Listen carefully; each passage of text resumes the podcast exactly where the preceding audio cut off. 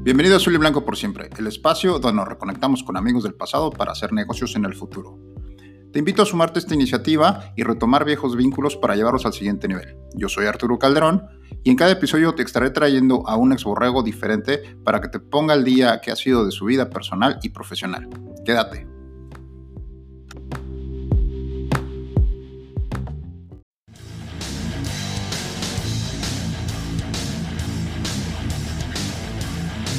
Hola, hola, bienvenidos a Azul y Blanco por siempre, el podcast donde nos reconectamos con viejos amigos del pasado para hacer negocio en el futuro. El día de hoy me acompaña desde Florida, en Estados Unidos, Armando Magaldi. Hola Armando, ¿cómo estás? ¿Qué tal Arturo? ¿Cómo estás? Todo bien, Armando. Muy bien, eh, Magaldi, vamos a empezar con el formato, ya lo conoces. Empezamos con el kickoff. Por favor, recuérdanos eh, tu periodo, tu generación que estuviste en Borregos Laguna, eh, tu posición, tu número, tu apodo y la licenciatura que estuviste cursando, por favor. Claro que sí, este, Arturo. Bueno, mi nombre es Armando Magaldi. Jugué en Borregos Laguna del año 2000 al 2003. Mi posición era receptor.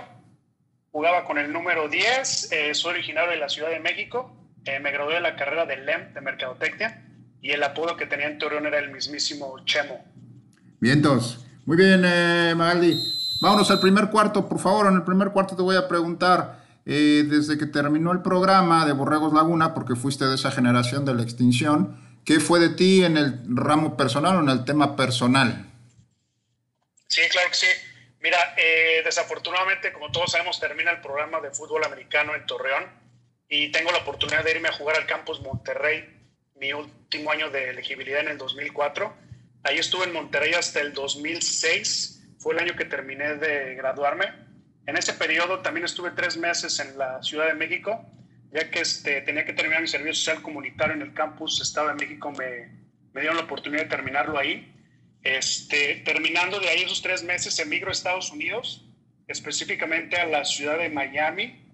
Este, en ese entonces yo tenía a mi novia que, que estaba estudiando aquí en, en la Florida, eh, todavía no terminaba su maestría, entonces me vine acá con ella, en el 2008 nos casamos y nos vamos a vivir ese año a Naples. Naples está en el otro lado de la, de la Florida, en la costa oeste de la Florida.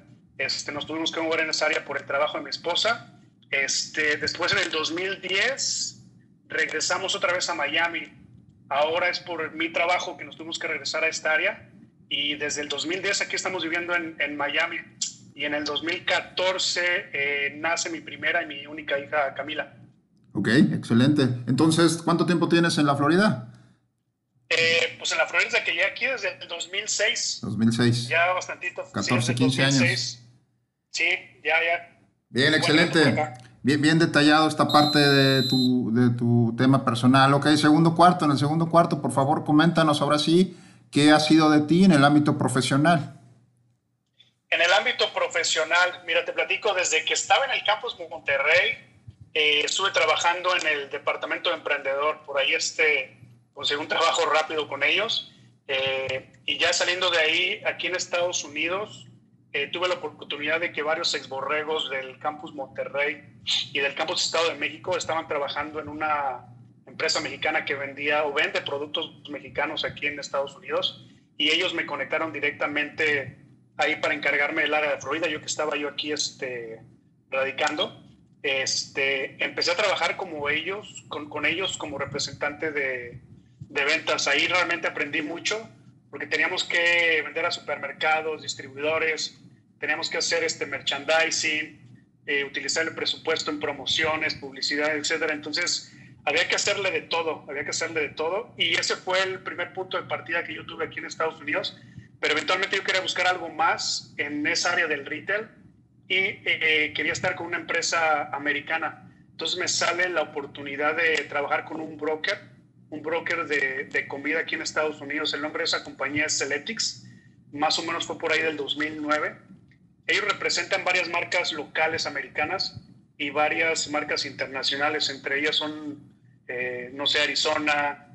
Eh, las marcas mexicanas que manejan ellos es Jumex y, y Costeña.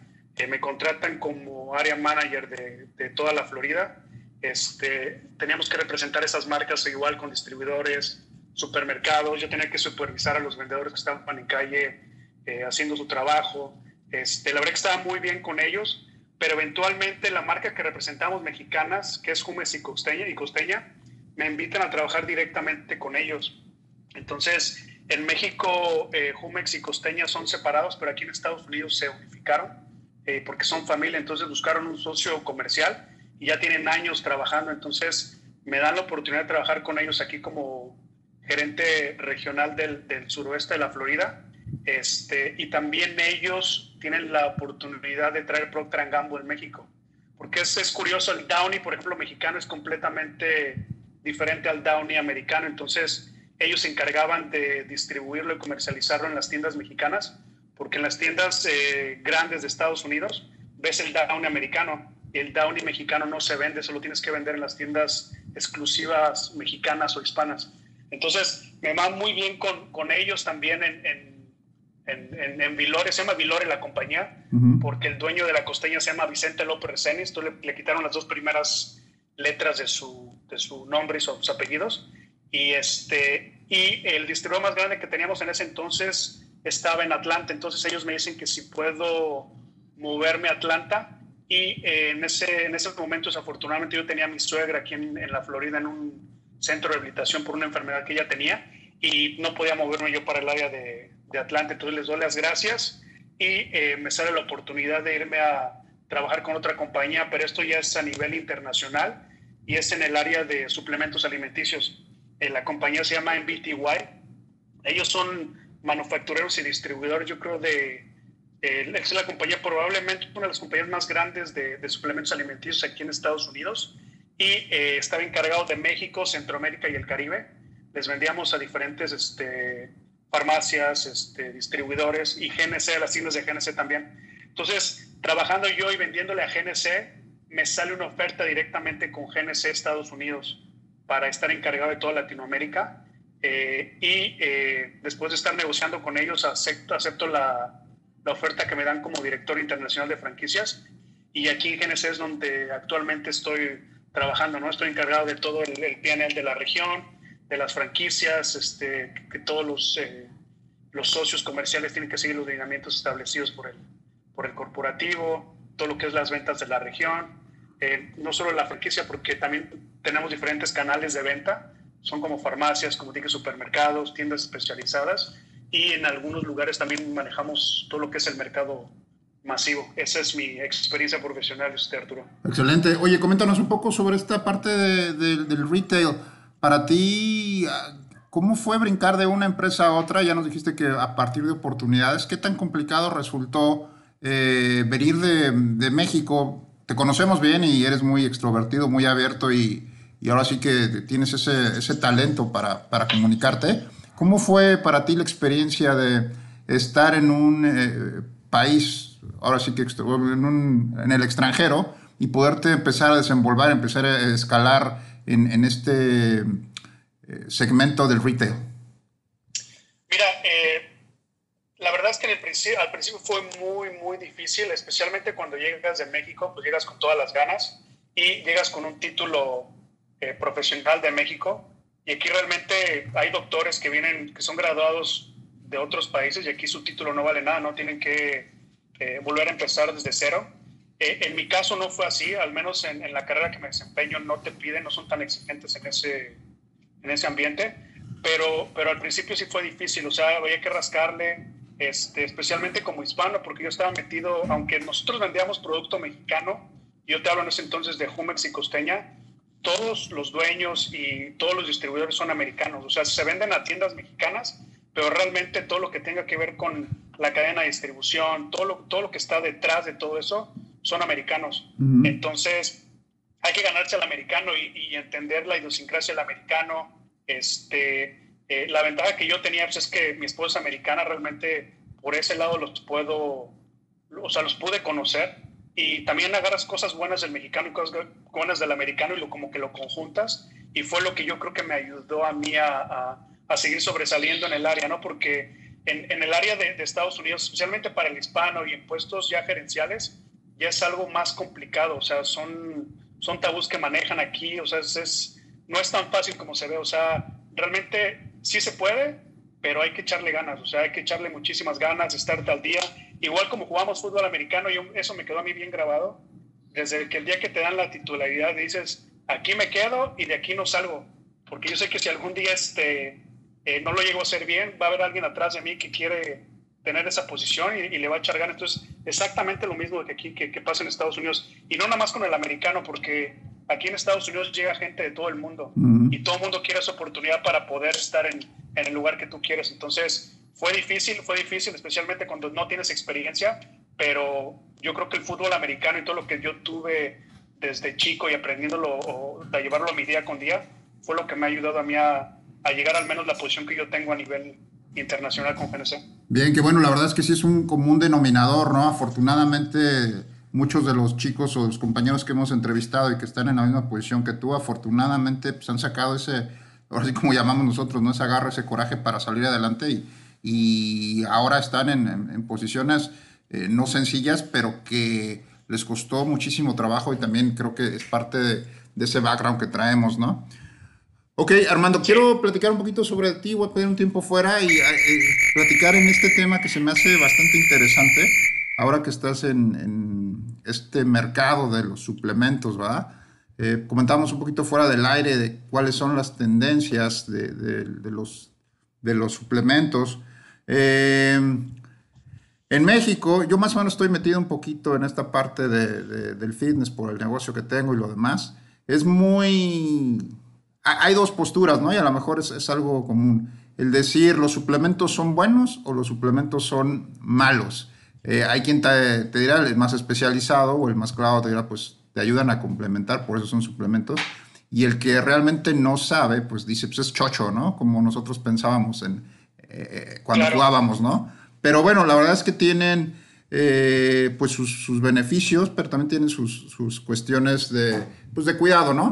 ¿Qué nos puedes comentar a, la gente, a lo mejor nos están escuchando algunos chavos o alguna gente que, está haciendo ejercicio, sobre esta parte de la suplementación? Tú que ya tienes una, un poco más de experiencia, eh, no quiero que nos hables como vendedor, sino que nos hables eh, como especialista de los productos que de una manera u otra distribuyen ustedes sobre, sobre esta parte, ¿no?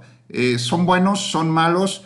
¿Qué, qué, qué estigmas tú les ves o, cómo, cómo, los podríamos eh, ver de manera general? Mira, eh, yo creo que los suplementos alimenticios son varias categorías dentro de los suplementos alimenticios, ¿no?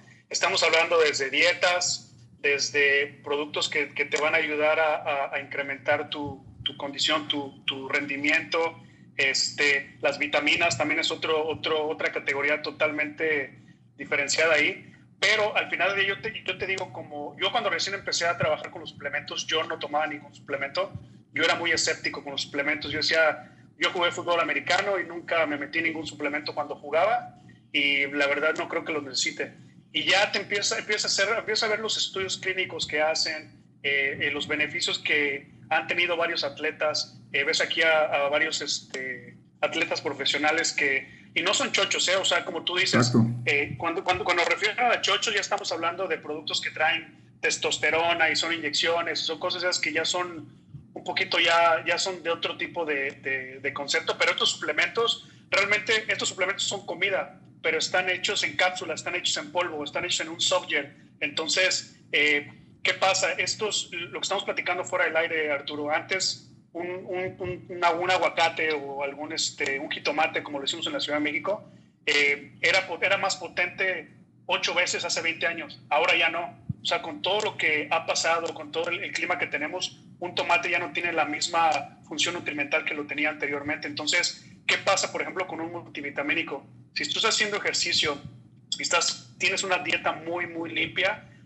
el más, el más eh, o, la, dieta más limpia que tú lleves, siempre vas a tener una eh, deficiencia nutrimental ahí. Y ahí es donde entran los, los, multivitamínicos, porque te van a ayudar a rellenar toda esa eh, cantidad de nutrientes que no te puedes tú meter en la comida. Por eso son suplementos, porque están suplementando algo que tu, que tu cuerpo no lo puede encontrar.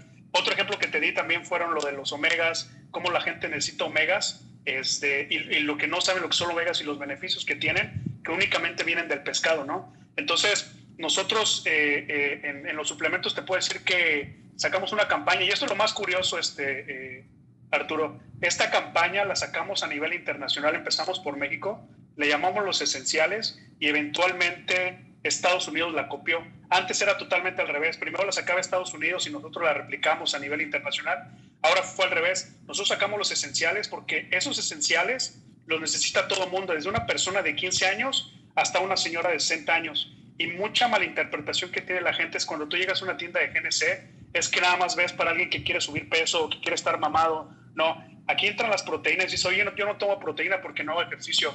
Una persona de 60 años necesita proteína, mínimo necesita 28 gramos de proteína para vivir día a día y con un cereal, con las cosas que se comen ellos, no, no pueden llenar esa, ese, ese espacio nutrimental de la proteína y mucha gente se lo echa en el café aquí en, en, Estados Unidos y ya se, se, alimenta de ese espacio nutrimental que tiene la proteína. Entonces, esos cuatro que te digo, por ejemplo, los probióticos, la proteína, los multivitamínicos y los omegas, los necesita todo mundo. Y en Estados Unidos lo que ha pasado es que lo han hecho un hábito, lo han hecho un régimen. Y ellos se lo toman más como cuestión preventiva que como curativa. Eh, lo estamos platicando también que, en, varias regiones de Latinoamérica lo toman ya cuando tienen algún, alguna deficiencia y que el doctor se lo está recomendando. aquí no lo hacen aquí. Aquí lo hacen desde el primer momento en que lo están tomando.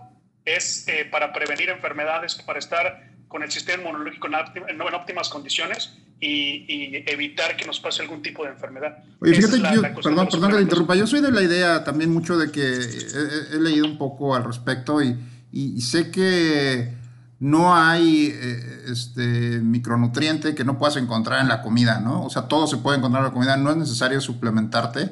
Sin embargo, para lograrlo, pues como tú bien comentas, no tienes que tener una dieta súper balanceada y a veces en la vida diaria, por pretextos o por lo que quieras, porque no tienes tiempo, no te das ese espacio para alimentarte bien, para nutrirte bien. Entonces creo que pueden ser recomendables algunos de estos, ¿no?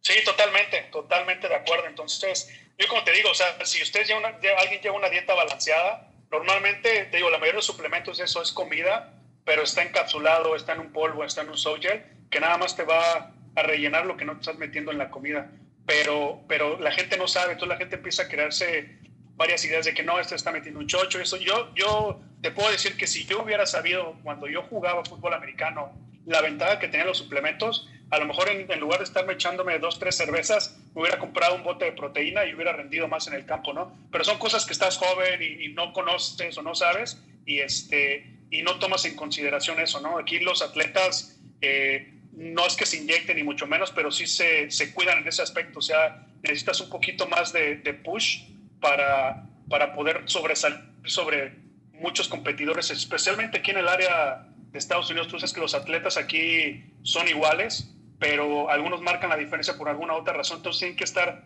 constantemente metiéndose productos que, que, les va a ayudar a su cuerpo a rendir más contra otros. Este, ya, ya para, perdón, este, Armando, para finalizar este tema, lo único que yo quisiera recomendar a lo mejor es que no también no te dejes guiar por lo que te dice el instructor del gimnasio, ¿no? Porque somos muy dados, en los gimnasios son muy dados los instructores, decir, no, métete este y métete este y que los BCS y la proteína y combínalo pero pues también puede tener efectos secundarios. Entonces sí sería bueno por lo menos que lo cheques con tu nutriólogo o con tu médico de cabecera para ver si puedes empezar un programa de suplementación. Porque es, es, bien, bien este, fácil también que puedas tener problemas eh, de salud por, por una mala prescripción, sobre todo de alguien que no tiene eh, la experiencia clínica, ¿no? No, y, es un ejemplo muy claro que das. Y yo te voy a decir, no voy a decir la marca en México. Eh, ¿Qué ha pasado con GNC? GNC en todos los países pone de moda cualquier proteína. O sea, te puedo decir que en Guatemala es una proteína, una marca de proteína, y en México es otra, porque Génesis se enfocó a, declarar esa. Yo te puedo decir que en México hay una proteína, la que más se vende en México es la que no tiene calorías, no tiene azúcar, eh, no tiene grasa, pero cuando la gente va y dices que eso fue la que me recomendó mi, mi instructor, lo único que están haciéndose ahí es un daño terrible a su cuerpo porque tu cuerpo necesita grasa, tu cuerpo necesita azúcar, tu cuerpo necesita calorías. Entonces, hay mucha gente que no sabe y se deja guiar, como tú bien dices, por lo que dice un instructor o por la proteína que está de moda. Yo lo que recomiendo es que la gente ahorita, con toda la, información que tenemos en Internet sobre los suplementos alimenticios, qué proteínas tú te puedes meter, cuáles son, porque hay proteínas para una persona de alto rendimiento y hay, una, hay proteínas para una persona común y corriente que nada más quiere rellenar ese, esa proteína que necesita día con día. Entonces no se dejen llevar por lo que dicen, investiguen y vean realmente qué tipo de proteína o qué tipo de suplemento es el que necesitan ellos específicamente, porque yo te puedo decir, los omegas, hay diferentes tipos de omegas. Algunos son nada más enfocados para los ojos, la piel o el cerebro y otros para el sistema cardiovascular. Entonces, cada suplemento tiene un, un, fin, objetivo específico. Es, exactamente, tiene un, fin que se tiene que buscar y es lo que tiene que buscar el cliente, eh, específicamente lo que ellos necesitan, no que les están recomendando. Excelente, excelente. Pues vamos a dejar, vamos a dejar aquí este tema, está muy interesante. Eh, para pasar de regreso al juego, vámonos al medio tiempo. Por favor, en el medio tiempo te voy a pedir que nos recuerdes una anécdota curiosa que te venga a la mente de aquellos borrados Laguna. Pues son varias, pero una que, que me acuerdo muy bien fue, fue cuando, creo que fue una novata, no me acuerdo qué año fue. Estuvimos en un segundo piso ahí en un bar cerca del TEC y todo mundo, todo mundo se puso hasta la madre. Yo me acuerdo que tuvimos que sacar cargando a, alguno de, a, un, a uno de los corebacks que tenemos por ahí, hospitalizado, terminó por ahí. Entonces, esa, esa ocasión, yo te juro que en mi vida he tenido una borrachera tan buena como ese día. O sea, hubo hermandad, nos la pasamos todos bien. Este, yo me acuerdo que estaba, creo que estaba contigo con varios linieros. Este es el primer show de tequila por primer cuarto, segundo cuarto, este, medio tiempo. Ese día, esa, esa borrachera hasta la fecha, te lo juro que este, me, me, sigo, me sigo acordando, todos salieron mal, mal, mal, mal. Te digo, hasta unos terminaron hospitalizados nada más por el hecho de, querer tomar ese día. Pero esa es una de las que más yo recuerdo en, en, en Borregos Laguna. La verdad es que este, no nada más nos la pasamos bien en el campo, en los viajes, también en las borracheras. Sí, qué, buena anécdota. Bien recuerdo, fue la novatada de 2001 y ya lo comentaba también algún otro de los invitados que pues era, fue en ese momento en el Laguna Charlie, se llamaba el restaurante, y era de que comer todo lo que pudieras y todo lo que todo lo que pudieras comer y todo lo que pudieras tomar en tres horas por 100 pesos, 150 pesos. Y acabamos con el lugar y acabamos bastante servidos y sobre todo, como dices, ¿no? Una buena comunidad, una buena hermandad se, se generó a partir de ahí. Sí, no, no, no, estuvo, estuvo impresionante ese día. De hecho, terminando nosotros, agarramos nuestras bicicletas porque pues, estábamos de estudiambres y nos fuimos por unas cervezas y nos paró la patrulla. Entonces andábamos discutiendo con los policías porque nos decían, no, es que tú no puedes mover, no es que vas manejando borracho, pero es bicicleta, no tiene nada que ver. Ahí nos agarramos con los policías, nos quitaron el cartón de cervezas, nos fuimos y así fue como terminamos la noche esa novata. La verdad es que esa noche fue este, algo inmemorable, sí, sí, sí. ok, gracias Armando por recordarnos este, esta bonita novatada. Ok, vámonos al tercer cuarto. En el tercer cuarto te voy a preguntar un reto personal o profesional que hayas tenido que enfrentar y cómo saliste adelante de él. Eh, retos he tenido muchos yo creo que el más grande, uno fue cuando yo me mudé aquí a Estados Unidos, este, eh, eventualmente cuando también ya empezó a crecer mi carrera profesional. Eh, cuando recién llegué aquí a Estados Unidos fue muy difícil porque eh, mi esposa todavía estaba estudiando su maestría, todos los dos estábamos de estudiambres, no teníamos dinero. Yo me acuerdo que estaba trabajando hasta de mesero, de mesero me metí a trabajar aquí. Normalmente aquí los estudiantes cuando, de universidad se da mucho eso, ¿no? Trabajan mucho de mesero, muchos part-time. Este, y yo era para lo que me alcanzaba, porque llegué con un título profesional de México y decía, oye, pues voy a aplicar y me van a dar chamba porque vengo del TEC. Y no era así, ¿no? Entonces había que echarle ganas desde abajo. Este, de hecho, antes de empezar de, de mesero, tú no sé si recuerdas al buen Ramiro Cárdenas de Guadalajara. Sí, cómo no. Él, él era eh, parte de, de, una tripulación de un crew que le llaman acá en Estados Unidos de un yate privado.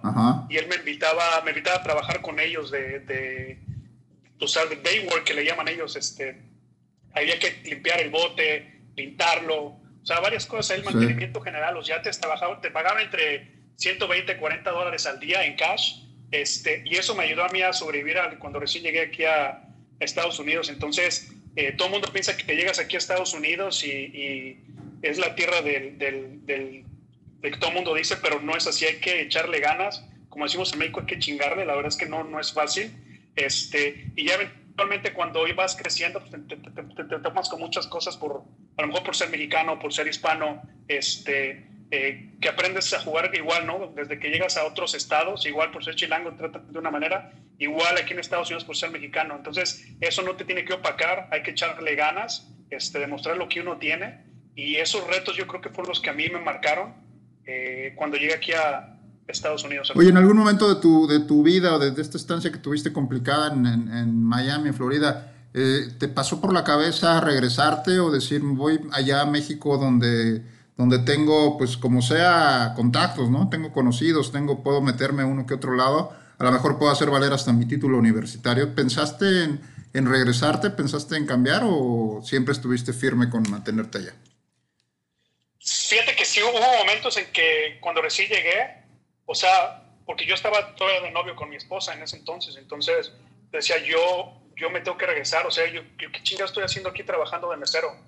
Entonces sí fue difícil al principio, empiezas a atender muchas cosas, estás enamorado y las cosas empiezan a salir solas, ¿no? Empiezan, empiezas a, a tener los contactos que tienes, te empiezan a invitar, este, y yo te digo, porque cuando nosotros nos fuimos a vivir a Naples, no es que yo no tuviera las oportunidades que andaba buscando, el problema es que yo tuve una buena oportunidad. Y tú sabes que en el área de, Estados Unidos, especialmente en esas regiones donde son puros este, personas ya, ya retiradas, nada más existen hoteles, campos de golf y restaurantes. O sea, realmente no hay otra cosa más que hacer. Entonces, yo lo único que podía hacer en ese momento era trabajar de mesero ahí. Fue lo que le, le, le, eché ganas, me salió la oportunidad y ya cuando yo crecí profesionalmente y ya era tiempo de mudarnos a otro lado, mi esposa me siguió, me dijo, vámonos, o sea, tú tenías que crecer, le damos juntos. Entonces, al, al, principio sí, sí me dio esa idea, Arturo, sí, sí me dieron ganas de regresarme, pero yo creo que era, era más la, la situación interna que decía, yo no, yo no voy a quedar así, yo veo que mucha gente le va bien, yo quiero que también me vaya bien, y como todos dicen, si eres perico en cualquier lado eres verde, ¿no? Excelente. Entonces, yo decidí hacerlo y, este, y aquí andamos. Bien, qué bueno, qué bueno, qué, qué gusto. Gracias por compartirnos tu, tu, experiencia para salir adelante. Definitivamente no es sencillo, ¿no? Ok, vámonos al cuarto cuarto, Armando. En el cuarto cuarto te voy a preguntar, a lo mejor ya lo podemos inferir, pero ¿para qué eres valioso para el equipo? Eh, si el, el equipo te volteara a ver o te, te, te fuera a buscar, uh, ¿qué podrías ofrecerle al equipo en cuestión de, de profesional o negocios o personal? Pues mira, todo lo que tiene que ver con retail, aquí en Estados Unidos le llaman lo que es el CPG, que es el Company Package Goods, ahí este, todo lo que tenga que ver con ese tipo de, de industria. Eh, yo conozco aquí distribuidores, supermercados, tiendas especializadas. Si alguien quiere traer de alguna ocasión algún producto mexicano que, que valga la pena, eh, yo lo puedo direccionar con quién realmente puede ir, ya sea directamente con una cadena de supermercados grande o con algún distribuidor. Y en Latinoamérica exactamente lo mismo, o sea, en Latinoamérica, te digo, le vendemos a, a, varios cadenas de supermercados. Al menos yo, mi expertise en toda Latinoamérica, eh, farmacias, también farmacias muy, grandes y tiendas este, especializadas, ¿no? En, en, diferentes tipos de productos. Entonces yo creo que eso es lo que yo puedo ofrecer a alguien. Si alguien está interesado en, en tener alguna guía de cómo poder importar su producto, porque no más es importarlo, también hay que saberlo meter, claro. eh, hay que saber en qué canal y cómo hacer que se, que se revenda, ¿no? Porque nada más es ponerlo en el, en el aquel una vez, hay que hacer que se venda y lo, y lo, lo sigan consumiendo los, todos los clientes que tienen ahí potenciales. Entonces, Oye, ¿qué, ¿qué, ¿qué, tan complicado, ¿qué tan complicado es entrar en ese, eh, en ese mercado? Vamos a llamar ahorita, creo que dos son los, los, tu especialidad, que es este, el sector de alimentos y el sector de farmacéutico. ¿Qué tan complicado es meter, creo que algo más común podríamos tener acá entre los, los amigos, es un producto alimenticio, ¿no? Un producto de, de, de, de alimentos. ¿Qué tan complicado es entrar al mercado americano? Mira, a mí lo que me gusta del americano es que, o sea, lógicamente que hay que tener una conexión para enseñar algún tipo de producto y enseñárselo para que ellos lo prueben y vean si realmente vale la pena. Pero el americano no es tanto de palancas como lo hacemos en México, de que el amigo del amigo del amigo, aquí llegas, si todo el americano le gusta el producto que le estás enseñando, automáticamente te lo compra y de ahí se, se empieza a hacer el negocio. Entonces, yo lo que recomendaría es tener un producto que realmente valga la pena, que no tenga tanta competencia. La desventaja aquí en Estados Unidos es que muchos países, o sea, muchos, muchos productos de todos lados del mundo quieren venirse a, a meter aquí y muchas categorías están sobresaturadas, ¿no? Uh -huh. Entonces tú tienes que tener un producto que realmente sobresalga en cuanto a calidad, contenido, empaque, algo que realmente le llame la atención a un comprador o, o algún dueño de alguna compañía que diga, oye, yo te quiero este, eh, comercializar tu producto. Yo lo que recomiendo es algo, ¿no? Que, que se pongan a, a, a echarle una estudiada a lo que hay en el mercado aquí de Estados Unidos y si es algún commodity que ya existe, pues realmente no vale la pena, ¿no? Entonces, que algo que sea diferente, que, que, que, que el americano vea y que diga, wow, esto yo lo puedo tener y las, las puertas se abren automáticamente. Ok, oye, quiero preguntarte también, tú que estás en esta, en esta área de, Florida, que es una de las que más latinos tiene, ¿qué tanto está influyendo eh, el latino o el mercado latino en, Estados Unidos para este tipo de, compras o este tipo de, productos? No, fíjate, yo al menos en el área este, mexicana que donde trabajamos, ha crecido mucho el área, el área centroamericana también. Este, han llegado también muchos productos brasileños o sea, lo que es eh, California, Texas, Texas y Nueva York, lógicamente que está inundado de mexicanos. No vas a las tiendas en Texas este, y te encuentras las tiendas. Lo, curioso es esto, pero tú vas a las tiendas de Texas y las tiendas en Texas se ven más mexicanas que las tiendas en México. O sea, realmente aquí lo que, lo que ataca mucho al americano y lo más curioso de eso es que los de ellos, las tiendas mexicanas, aquí en la Florida son cubanos y en Texas son americanos, ni siquiera son mexicanos. Pero entras y te ponen la, la, la típica vela, vela y este, de la Virgen y eso, y lo que atacan es realmente la nostalgia del mexicano. De esa manera entran con ellos y, y, lo que tiene aquí el mexicano es que es muy leal a sus marcas. O sea, las marcas que nosotros manejamos que ya existen en México, aquí en Estados Unidos realmente el mexicano que trabaja duro tiene para comprárselas y no escatima en el precio. Aquí el mexicano llega y compra sus marcas sin importarle cuánto se las vendan. Entonces, esa es una diferencia. Ahora, para el 2032 hay una estadística que la mitad de Estados Unidos va a hablar español. Entonces, ya muchas cadenas de supermercados, por ejemplo, aquí en, en la Florida hay una cadena que tiene más de 1.800 tiendas se llama Publix.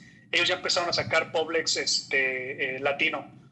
Entonces, esas, esas eh, tiendas están especializadas únicamente en productos hispanos.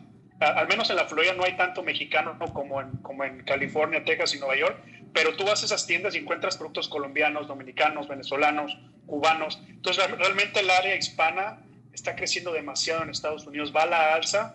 Este, eh, te digo, en muchas escuelas, al menos donde está mi niña, que es escuela pública, ella está en una, en una clase bilingüe, o sea, las mañanas le dan inglés y en las tardes español, porque saben que aquí en el sur de la Florida, si no hablas español, estás jodido.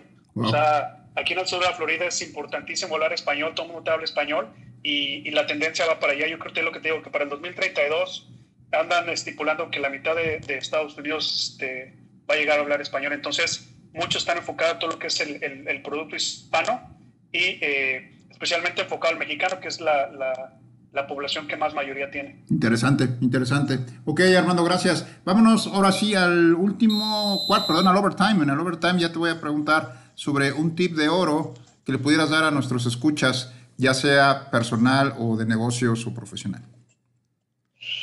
Eh, mira, yo, yo este, aprendí de un coach, no voy a decir su nombre de ese coach, pero yo cuando entré a su oficina este, tenía un letrero así enorme en la parte de atrás de él y decía, el poder no se comparte, se delega. Y desde ese día me quedó claro, claro eso, dije, wow, o sea, él sabe que él es el jefe aquí, pero realmente va a delegar las responsabilidades que cada uno de sus coaches va a tener con ellos y es algo que yo he llevado conmigo y con mi equipo para enseñarles a confiar en mí y que yo también confíe en ellos, ¿no? Entonces, a mí realmente eso sí me ha, me ha servido eh, eh, desde que yo lo tengo, desde que jugaba fútbol americano y cuando entré con ese coach, este, eso me quedó bien marcado y yo lo he implementado al menos en mi carrera profesional y me ha, me ha funcionado, Arturo. Ok, ok, bien, buen, buen, buen consejo, interesante, ¿no? Ok, Armando, eh, pues muchas gracias, gracias por participar en este, en este proyecto. ¿Algo más que quieras agregar? No, no, no, agradecerte por, por, esta entrevista. La verdad es que felicidades por esta iniciativa. Este, lo mejor es que todos nos podamos conectar, ayudarnos unos con otros, especialmente ahorita en esta, en esta pandemia. Y, y estoy aquí a las órdenes. Si alguien quiere contactarme para cualquier cosa de lo que platicamos con gusto. Por favor, dinos dónde te pueden contactar, dónde te pueden encontrar en redes sociales o correo personal o profesional, dónde podríamos encontrarte. Eh, pues en, mi Facebook ya la mayoría tengo a los, a los borregos, pero casi siempre estoy como Magaldi10 este, en todas mis redes sociales y mi correo electrónico es magaldi10 Excelente. Ok, pues muchas gracias otra vez Armando, gracias a todos ustedes por escucharnos, síganse sumando, ya saben, estamos aprendiendo muchísimo de las experiencias de los demás y seguramente muchos de estos puntos que el día de hoy escuchaste pueden aplicar a tu, a tu experiencia, pueden aplicar a tu sector en específico o a tu profesión. Síguete sumando y nos escuchamos en el próximo episodio. Gracias.